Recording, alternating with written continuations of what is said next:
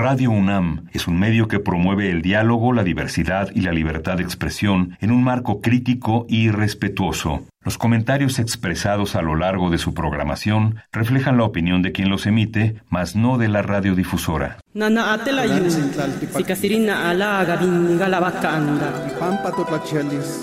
Calme Cali, una ventana para asomarnos a un mundo culturalmente diverso.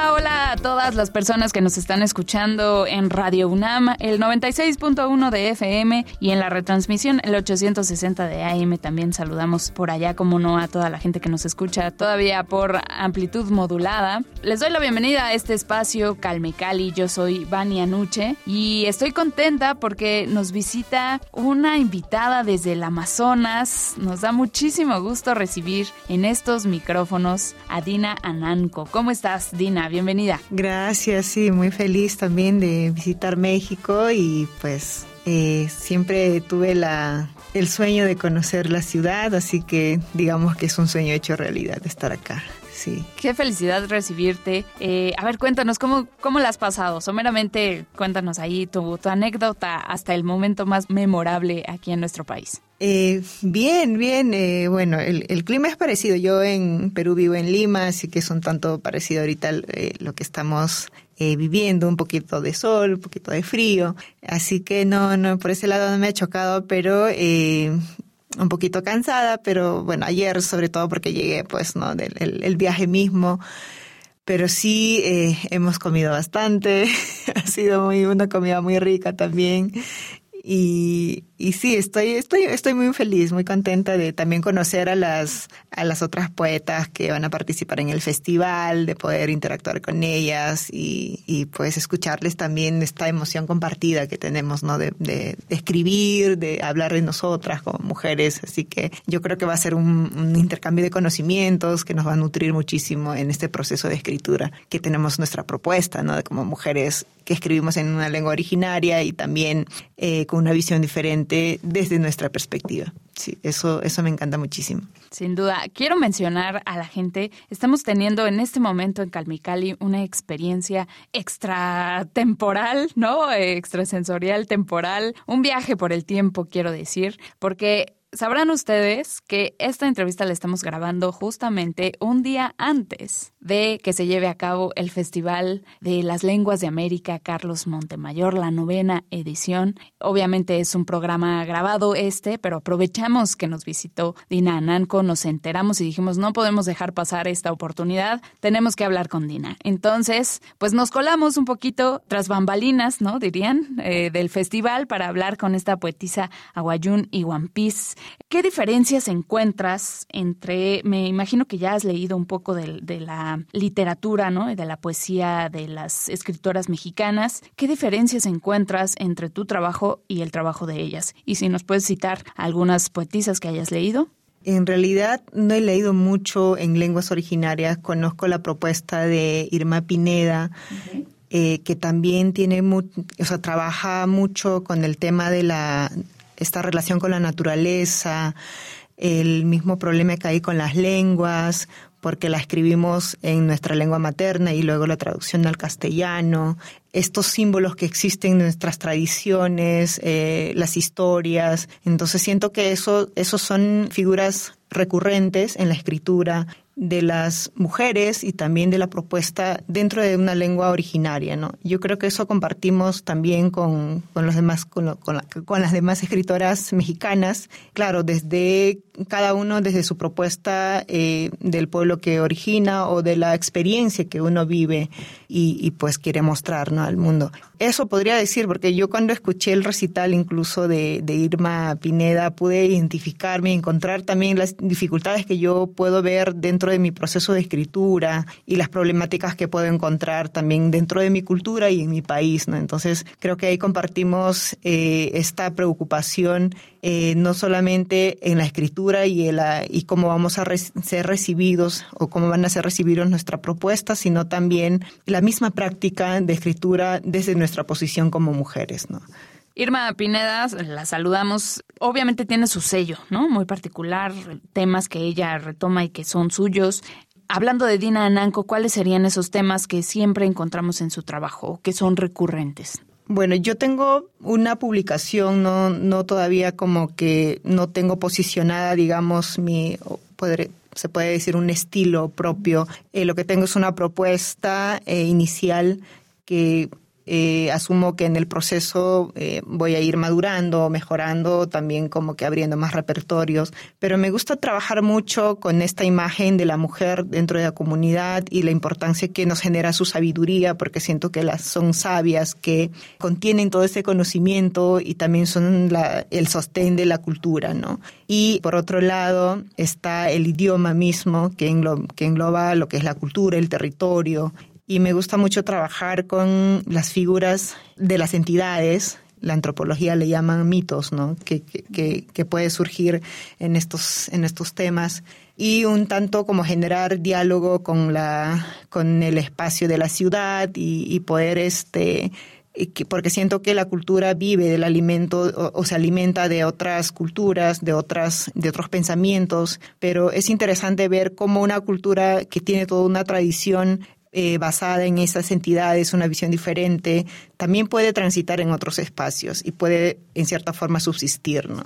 Entonces, esa, esas tensiones que se generan en todos los ámbitos, porque son como tensiones que puedes observar y, darte cuenta que la, polémica que genera también ayuda a entender cómo es el proceso eh, en el espacio, cómo está siendo asumida también por la población. Entonces, eso me interesa mucho poder rescatarlo y, pensar dentro de la poesía, ¿no? Eh, y, me gusta mucho ironizar la, parte de las tradiciones que son muy fuertes y están un, tanto este, patriarcales y eh, con diferentes eh, figuras, ¿no? el, la lengua vampis es muy metafórica también, entonces eso me ayuda a poder también trabajar las representaciones con diferentes figuras como, no sé, animales, aves, etcétera. Así que es muy bonito esa parte, me, me encanta mucho. Y también el uso de los diminutivos, ¿no? Que puede ser como para engrandecer, como para, no sé, representar el cariño, el amor hacia una persona, objeto, pero también como ironizar, ¿no? Así que esos, eh, no sé, de doble sentidos, es, es muy bonito jugar con esas palabras. Y el tema de la traducción también es otro asunto, ¿no? Que, que, me motiva mucho a hacerlo porque siento que la lengua cobra eh, importancia y, en cierta forma se revitaliza porque usa otros recursos y puede transitar en diferentes espacios. Fíjate qué interesante esto que mencionas de la traducción, porque en algunas otras conversaciones, en contraste, por ejemplo, con lo que nos comentas, ¿no? De que se revitaliza, nos han comentado, pues no literalmente lo opuesto, ¿no? Pero sí como con cierta reticencia a la traducción, ¿no? En este asunto de decir, pues es que la lengua pierde, ¿no? Al momento en el que tú traduces, o, o mejor dicho, más allá de la lengua, el mensaje, ¿no? El mensaje original, por ejemplo, ¿no? Tú creas un texto en lengua One Piece con todos los significados, ¿no? Que quieres incluir en tu mensaje en ese texto y al momento en el que lo traduces, por ejemplo, al español, pues obviamente no todo concuerda, ¿no? O sea, tienes que adaptar un poco al vocabulario, ¿no? A los sentidos que hay en la lengua español que a lo mejor no machan tanto, no embonan tanto, mejor dicho, con eh, los significados en la lengua One Piece, ¿no? Entonces, pues sí, me, me llama la atención esto que dice, se revitaliza, ¿no? La lengua, pero supongo que lo ves con un afán de complemento, ¿no? De que las lenguas, pues, se retroalimentan, quiero decir. Sí, claro, hay muchas herramientas que van apareciendo día a día y que no la cuenta la cultura vampiso abajún como tal, pero la tiene que nombrar, la tiene que mencionar, la tiene que incorporar dentro de su, de su repertorio, digamos, y hacer uso de ella. ¿Y cómo hacemos eso? ¿Cómo procesamos esa información? Claro, o sea, siempre hay esta, esta noción de que hay muchas pérdidas del, de la lengua materna, en este caso del vampiso o, o, cualquier, cualquier idioma, ¿no? Lo cual es cierto, sí, es cierto, pero también eh, es importante ver que podemos funcionar. O sea, yo no me preocupo mucho en el sentido de estas pérdidas que podemos encontrarlo, porque la lengua materna que está escrita queda ahí y las personas que estén interesadas pueden acceder, pueden consultarlo y conocer esa originalidad, si se quiere, si se está buscando eso, ¿no? Y la traducción efectivamente es una, un alcance que se da, puede ser, eh, yo he ensayado hacer una traducción literal y que me sale un tanto poético también pero o sea, tampoco es bueno abusar de ello porque puede que se genere textos que no sean entendibles. eh, pero también una traducción libre. Por eso es que a mí me parece muy interesante eh, experimentar esto, este proceso, porque siento que en esta traducción libre eh, otra persona que pueda tener la sensibilidad de poder leer en One Piece pueda tener una versión diferente a lo que yo como autora he podido traducir, ¿no? Y eso es una riqueza para mí. Más allá de pensar en, la pérdida que puede generarse la, traducción en sí, ¿no? en ese sentido eh, lo veo con, mucho entusiasmo y porque siento que no, no estoy traicionando a mi lengua, eh, siento que lo que he escrito en, mi lengua, que es una propuesta también, porque estamos en un proceso de poder eh, usar el alfabeto que ha sido aprobado y no tenemos una gramática estructurada, pero estamos ahí como que presentando con nuevas experiencias que tenemos, ¿no? Ha habido casos en que, por ejemplo, hay una palabra que podemos usar muchos o que tienen muchos sinónimos. Eh, yo lo he conservado y lo he puesto en la traducción como tal, ¿no? Como, o sea, del One Piece como que, no sé si decirlo arrancado y, puesto ahí, porque siento que no necesito otro sinónimo, sino que quiero que vaya esa palabra. Entonces, o sea, pero, o sea, atreverse a eso y jugar esta dinámica en la traducción es, es interesante cuando tú estás enmarcado en el proceso de traducción. Calme Cali.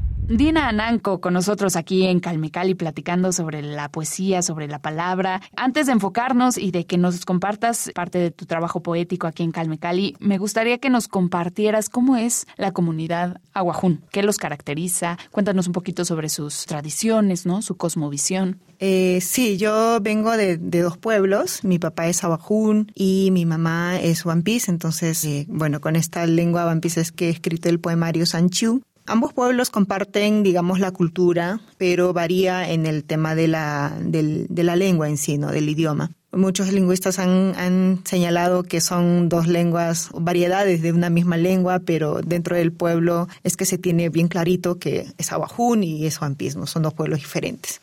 ¿Cómo es? ¿Cómo somos? Creo yo es un proceso largo que se ha vivido, pero por lo que yo entiendo que nos podemos eh, visualizar desde lo tradicional, cómo es el pueblo vampis tradicionalmente y también Abajún, y ahora cómo estamos en, en tiempos actuales, ¿no? Como, bueno, cualquier pueblo amazónico en el Perú, nosotros nuestras, nuestros ancestros nunca han vivido en comunidades que ahora estamos conformados, sino han vivido como grupos familiares y había mucho, mucha esta tensión de, de, sobrevivencia como grupos, entonces es ahí donde venían los enfrentamientos, ¿no?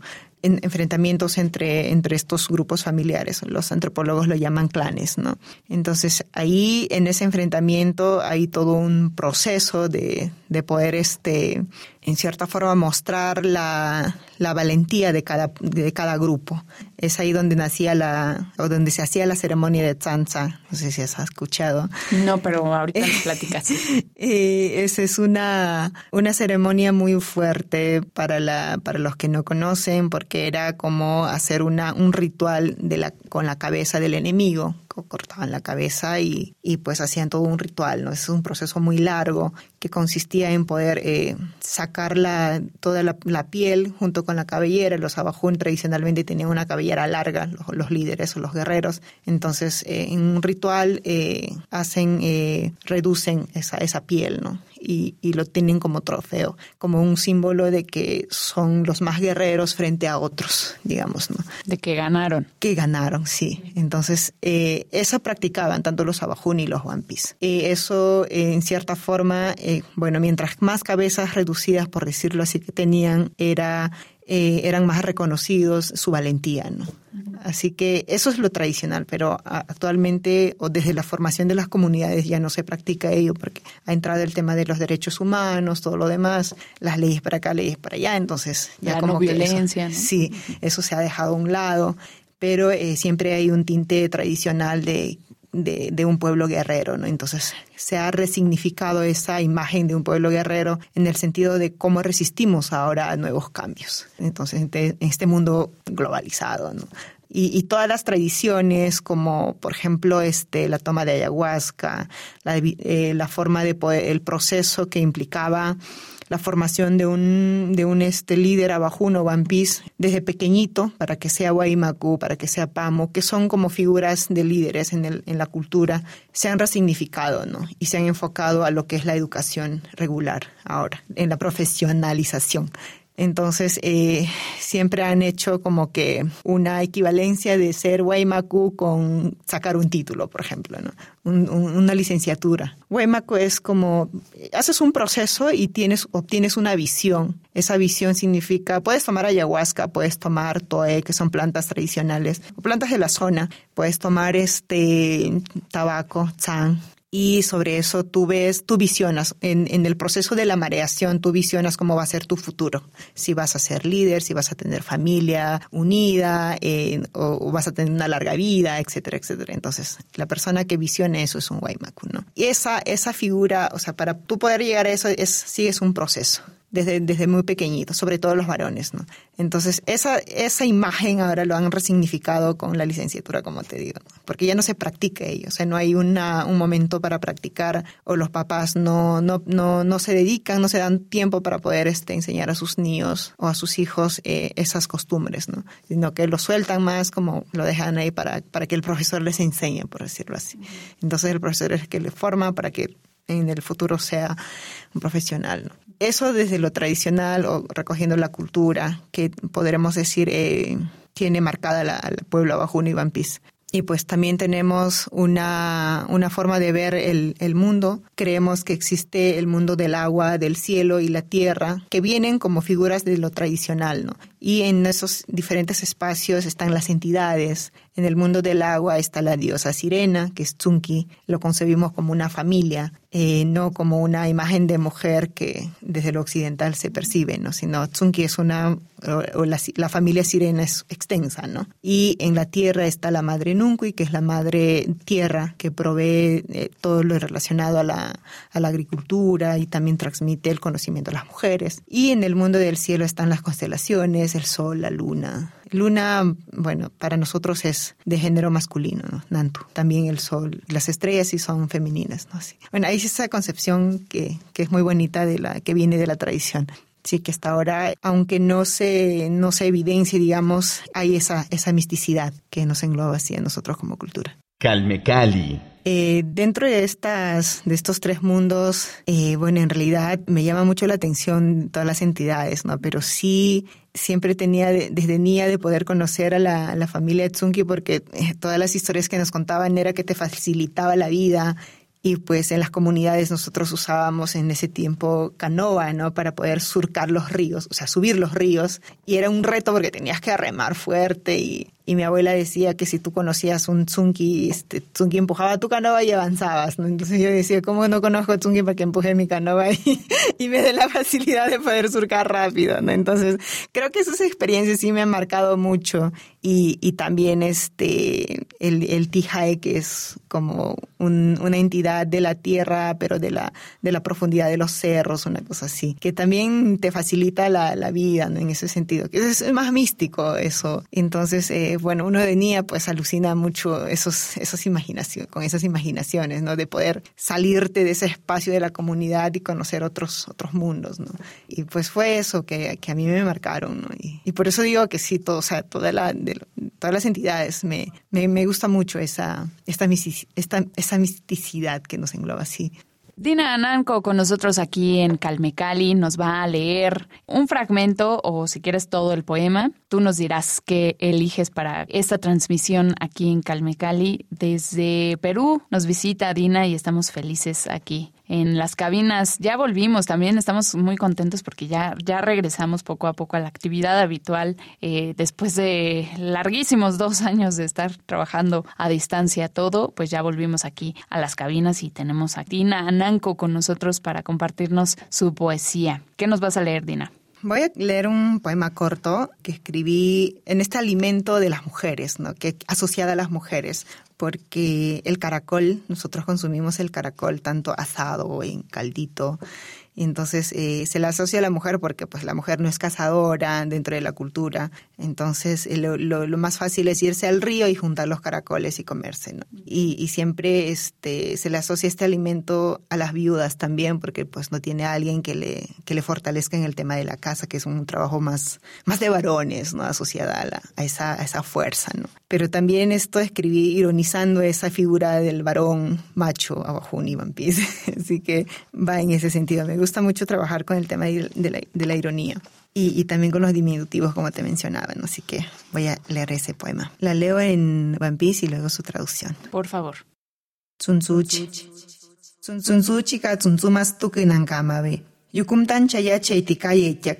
Sapihmaka akak titiriñave. Nonik tipatipakwa yaityamas imiave hiat kaitaumat. Vikashwaka, kashayashwika, shwarashwahatusa. Tura shabi hurumkihe, changinchir mamusunam ngitmasan, natsamin tsuntsuchin, hapiñas wiken tsuntsuchin, kayachiyan puhu tsuntsuchin. Caracolito. El caracolito pasa a menudo agachadito, siendo piedra sabe nadar. Cuando el miedo le invade, se suelta y titir se cae. Luego de estar recostado por largo tiempo, mira despacio como si no quisiera que le gritasen. ¿Me habré quedado solo? ¿Estará rondando el majás? ¿Estará el shuar parado, diciendo? Pero yo me lo llevé, en mi canastita viejita, al tímido caracolito, al caracolito que se arrastra al andar, al caracolito que suele vivir entre las piedritas. piedritas. Calme Cali.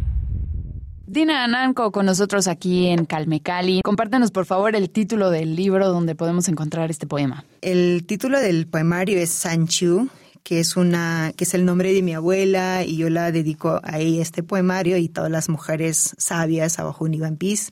Eh, bueno, mi editor me señaló que este está en la librería Carlos Fuentes pues en Perú está en Pacarinas y el CAP, ¿no? Ahí lo pueden conseguir. Muchísimas gracias. Perfecto, gracias a ti, Dina. Eh, aprovechando la mención a, dónde encontrar tus textos, te encontramos en la web, tienes redes sociales, algún sitio ah, en sí, claro. internet. En las redes sociales. Bueno, yo uso más el Facebook, así que estoy ahí como Dina Nanco, me pueden buscar y me encuentran. Y Calme Cali tiene Twitter, aprovecho también para ah, decirles a todos, arroba calmecali-unam, síganos también por ahí para que les compartamos información sobre Dina. ¿En qué estás trabajando ahorita? Eh, bueno, estaba trabajando en el Ministerio de Cultura, coordinando un grupo de gestores interculturales, pero bueno, en, el aspecto de creación en sí, bueno, escribiendo muy poco porque pues el trabajo me consume mucho, pero ya eh, soñando mucho en poder publicar pronto una un libro de cuentos, porque tengo escrita también en este contexto y con todas las historias que mi abuela me contaba, ¿no? Así que estoy muy entusiasmada a ver si, si, si sale pronto ese libro. Estaremos atentos en tu Facebook, Dina Nanco, búsquenla, pendientes de todas tus noticias. Muchas gracias. Qué placer, eh, Dina, haber conversado contigo estos micrófonos son tuyos. Cuando quieras volver con muchísimo gusto, platicamos de nuevo. Muchísimas gracias por acompañarnos y por leer también parte de tu poema. ¿Podemos cerrar con otra lectura, aprovechando que estás acá? Claro, claro, sí. Esto es como un, resumen de lo que es el, la cultura vampis desde mi percepción, ¿no? Con todas estas tensiones que estamos viviendo, eh, de lo mucho que nos gusta la tradición y también eh, los aspectos que nos afectan a nosotras propiamente como mujeres, ¿no? Vambisa Pujuti. Kakarmarin ibeñaktasa muki suku hakaru. Kakarmarin ibeñaktasa ikma hakaru. Kakaram hastasa imartasa ayam umikar arutmahe inkuni hakaru. Tsankun maikuan natiman umarar. Uchichik umiya hakaru. Nuan kamanya mun maka umu ihakcharu. Nuwa katsangu mukshutak nunkui he chichahaku. Tijai he irarnei hakaru. Anantiñasa. La vida de los vampis. Para demostrar su valentía, reducían la cabeza. Para demostrar su valentía, se vengaban. Para ser fuerte, para visionar, construían el ayamte y se encontraban con el aruta. Luego de tomar tabaco, toe o ayahuasca, se preparaban desde temprana edad. No valoraban a la mujer en la guerra. La mujer inhalaba tabaco para dialogar con la nunqui, para visitarse con el tijay, porque poseía el anen, porque poseía el anen. Calmecali. Dina Ananco en Calmecali. Cerraremos nada más con tu opinión sobre el feminismo. El tema de la mujer, de la importancia de la mujer, pues está presente en tu trabajo. Y me gustaría saber particularmente cuál es tu opinión sobre los distintos movimientos feministas que hay y toda esta mm, reverberancia temática que ha habido Yo siempre digo que nosotros como Piece y Abajún vivimos dentro de un manto cultural que en cierta forma nos protege y podemos eh, decirlo que sí, estamos agradecidos por ello, pero también que se nos debe dejar crecer, se nos debe soltar para poder tomar decisiones nosotras de lo que queremos, no sé, desde cuántos hijos queremos tener, si queremos ser mamás, si queremos estudiar eh, o cómo queremos nosotros eh, como personas con derechos que queremos enfocarnos, ¿no? Eso por un lado. Y eh, por otro lado, lo que me ha sorprendido en el Perú es que sí está fortalecido bastante el tema de la mujer, enfocando al, o enfocados al, al feminismo. Y me ha gustado mucho esa parte de, de, de la libertad que tienen de, de, hablar diferentes temas, de decidir, de lo empoderada que están. No solamente desde mi propuesta, sino lo vemos como que la cultura para acá, la cultura bajo eh, Vampis para acá y todo, esta, todo este proceso de reivindicación de la mujer por otro lado que ha tratado de entrar a esta cultura, pero ha sido rechazada en cierta forma porque hay estos temas de que se está imponiendo esta visión diferente de lo que es el feminismo, pero el abajo Univampis tiene otra forma de pensar y que debe desde su estructura o desde su forma de pensar eh, canalizar cómo quiere encaminarse ¿no? en, este, en este aspecto, en el fortalecimiento de la mujer en sí. Entonces, el feminismo en sí o, o propiamente como se está desarrollando, como que ha rebotado para poder eh, llegar a las mujeres abajo de Univampis. Pero eso no quiere decir que las mujeres quieran estar en, el, en la situación en que están porque tú te das cuenta cuando ves la realidad, cuando estás en la zona, en, en la comunidad y escuchas a las mujeres qué sueños tienen, cómo sufren ellas dentro de la comunidad o cómo hubiesen querido ser y que eso lo transmiten a sus hijas. Entonces te das cuenta que hay un problema ahí y que no están conformes como están. Entonces yo siempre digo, bueno, desde la cultura, si no quieres llamarlo feminismo, no lo llames feminismo, pero que la mujer necesita tomar otro rumbo si lo necesita. Y no queremos que esté así.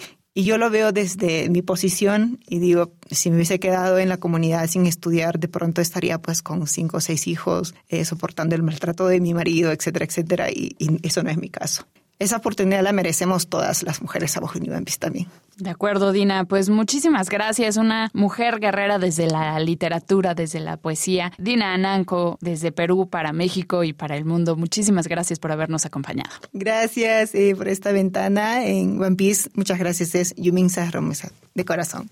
Gracias de corazón. Acá también, gracias de corazón, Dina. Muchísimas gracias a todas las personas que nos acompañaron en esta emisión. Y pues quédense con la programación de Radio UNAM. Antes agradezco, por supuesto, a todo el equipo que hace posible estos programas, al equipo del PUIC, que es un incansable, pequeño, gran equipo. Eh, por supuesto, en la operación técnica, Rodrigo Pintado, muchísimas gracias. Gracias a ustedes, sobre todo, por estar cada jueves con nosotros aquí en Radio UNAM. Mi nombre es Vania Nuche y los espero la próxima semana aquí en Calme Cali. Nana atela yu, sikasirina ala gabin galabacanda. Calme Cali, una ventana para asomarnos a un mundo culturalmente diverso.